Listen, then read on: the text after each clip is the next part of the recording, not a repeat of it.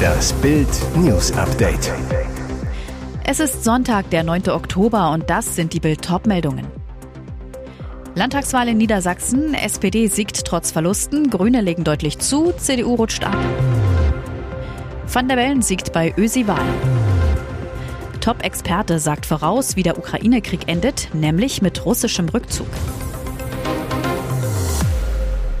Es ist das viertgrößte Bundesland. Sechs Millionen Niedersachsen durften heute ihre Stimme abgeben. Laut ARD-Hochrechnung bleibt die SPD trotz deutlicher Verluste stärkste Kraft. Die Sozialdemokraten kommen demnach auf 33,3 Prozent und trotzen damit dem Bundestrend. Dort liegen sie in Umfragen klar hinter der Union. Noch Koalitionspartner CDU landet in Niedersachsen bei 27,9 Prozent. Das schlechteste Ergebnis im Bundesland seit 67 Jahren hat Folgen. Spitzenkandidat Bernd Althusmann kündigte seinen Rücktritt als Landesvorsitzender an. Auf den dritten Platz dürfen die Grünen hoffen, die auf 13,8 Prozent kommen und damit stark zulegen. Während die AfD einen Wahlerfolg feiert, muss die FDP um den Einzug ins Parlament bangen. Die Liberalen drohen, an der 5-Prozent-Hürde zu scheitern. Die Linke verpasst abermals den Einzug in den Hannoverschen Landtag. Die Wahlbeteiligung lag laut ersten Prognosen bei 60 bis 61 Prozent. 2017 betrug sie noch 63,1 Prozent nach 59,4 Prozent im Jahr 2013. Bei der Präsidentschaftswahl in Österreich liegt laut einer ersten Hochrechnung Amtsinhaber Alexander van der Bellen klar in Führung. Laut Berechnungen des Instituts Sora für den ORF kommt der ehemalige Grünen-Chef auf 54,6 Prozent der Wählerstimmen und damit auf eine absolute Mehrheit. Damit liegt er weit vor seinen sechs männlichen Herausforderern. Der zweitplatzierte Walter Rosenkranz von der rechtspopulistischen FPÖ erreicht 18,9 Prozent. Die anderen fünf Kandidaten liegen jeweils im einstelligen Prozentbereich. Van der Bellen hat damit höchstwahrscheinlich seine Wiederwahl gesichert und muss nicht in eine Stichwahl. Das offizielle Ergebnis wird erst am Montag bekannt gegeben. Noch nie waren bei einer Präsidentschaftswahl in Österreich so viele Kandidaten angetreten wie diesmal. Die meisten Herausforderer waren allerdings bisher eher wenig im politischen Betrieb aufgefallen und galten als Außenseiter. Vier der sechs Bewerber um das Amt sind dem rechten Lager zuzuordnen. Wie wird der Ukraine-Krieg enden? Je mehr Putin in die Enge getrieben wird, desto mehr steigt die Angst vor einem Atomschlag. US-Präsident Joe Biden spricht von einem drohenden Armageddon, dem die Welt so nah sei wie seit der Kuba-Krise 1962 nicht mehr. Doch ein Top-Experte hält ein anderes, viel beruhigenderes Szenario für wesentlich wahrscheinlicher. Der Krieg endet damit, dass sich weder Putin noch seine Mitstreiter ihn sich werden leisten können, sodass Russland sich einfach zurückzieht. Top-Historiker Timothy Snyder von der US-Uni Yale war bereits vor dem Krieg ausgesprochener Ukraine-Experte, schrieb Bestseller über das besonders geschundene Dreiländereck Ostpolen, Belarus und Ukraine im Zweiten Weltkrieg. Zuletzt beschäftigt er sich mit dem aktuellen Ukraine-Krieg und glaubt nicht, dass der Kriegstyrann zum Äußersten greifen wird. Er wird es sich schlicht nicht leisten können, schreibt er in einer am Mittwoch veröffentlichten Analyse auf seiner Homepage. Allerdings glaubt Snyder nicht, dass Putin diese Realität schon erkannt hat. Bis zum Sommer hätte er aus der Ukraine abziehen und über die Massenmedien einfach den Sieg erklären können. Und die meisten Russen wären zufrieden gewesen. Jetzt sitzt er in einer Falle, die er sich selbst geschaffen hat. In den vergangenen Monaten klebten sich Klimaaktivisten an verschiedenen Kunstgemälden in Europa fest. Jetzt sorgt eine ähnliche Aktion in Australien für Aufsehen. Zwei Demonstranten haben sich am Sonntag in der National Gallery of Victoria in Melbourne an ein Picasso-Gemälde geklebt. Die beiden wurden zusammen mit einem dritten Klimaaktivisten festgenommen. Nach Polizeiangaben drückten ein 59-jähriger Mann und eine 49-jährige Frau gegen 12.40 Uhr ihre Hände mit Klebstoff an das Werk Massaker in Korea. Es dauerte etwa eine Stunde, bis die beiden von dem Bild gelöst werden konnten. Die Aktivistengruppe Extinction Rebellion schrieb in sozialen Medien, zwei Rebellen haben sich an das Glas von Picassos Massaker in Korea geklebt. Dieses Gemälde zeigt die Schrecken des Krieges und weiter, der Zusammenbruch des Klimas wird zu einer Zunahme von Konflikten auf der ganzen Welt führen. Jetzt ist es an der Zeit, dass jeder und alle Institutionen aufstehen und handeln.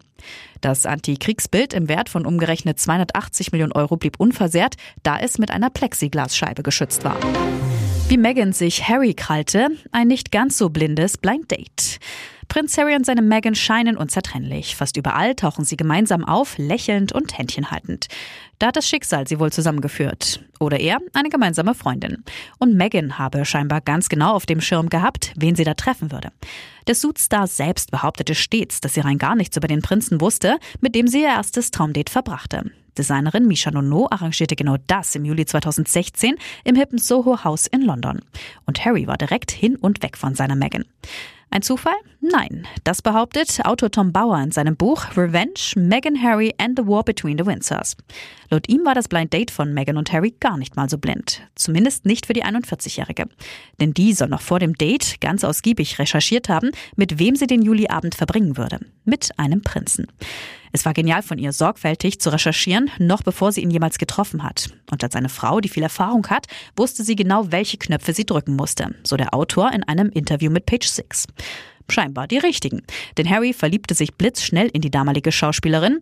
Ebenso schnell ging es dann weiter. 2018 folgte die Traumhochzeit.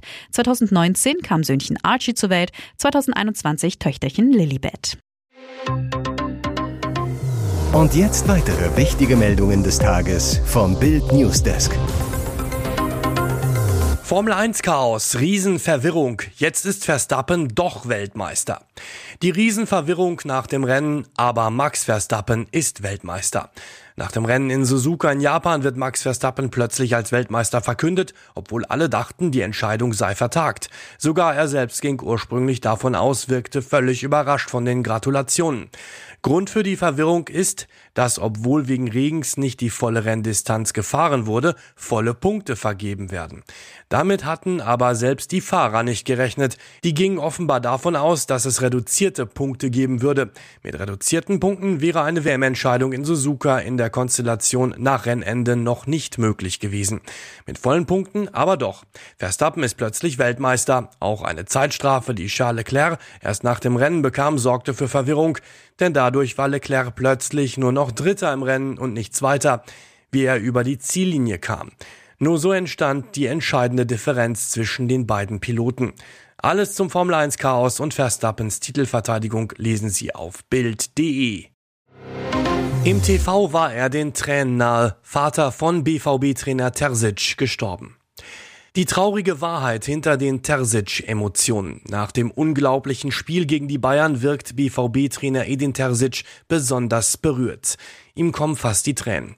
Jetzt ist klar, was dahinter steckt. Sein Vater Ibrisim Terzic ist am vergangenen Sonntag im Alter von 72 Jahren verstorben.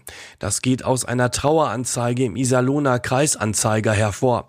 Dort steht, nach einem Leben voller Liebe, Güte und steter Fürsorgen nehmen wir dankbar und voller Trauer Abschied von unserem geliebten Ehemann, Vater und Dedo. Unterschrieben mit den Namen der Familienangehörigen, darunter auch Edin Terzic. Die Beerdigung findet am Mittwoch in Dortmund statt. Am Sky-Mikrofon direkt nach der irren Partie sagte der Coach nur, es war für mich persönlich keine einfache Woche. Ich war sehr emotional, ich möchte bitte nicht darüber reden.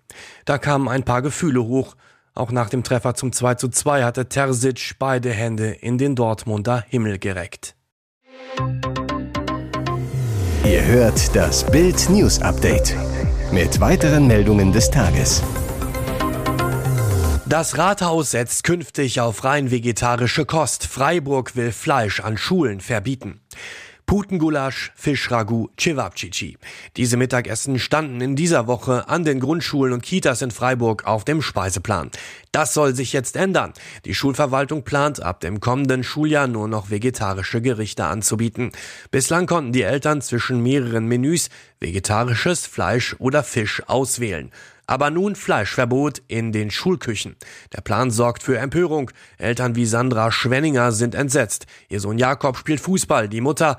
Die Kinder brauchen für ihre Entwicklung doch eine ausgewogene Ernährung. Und dazu gehört meiner Meinung nach auch tierisches Protein. Auch der Gesamtelternbeirat in Freiburg schimpft.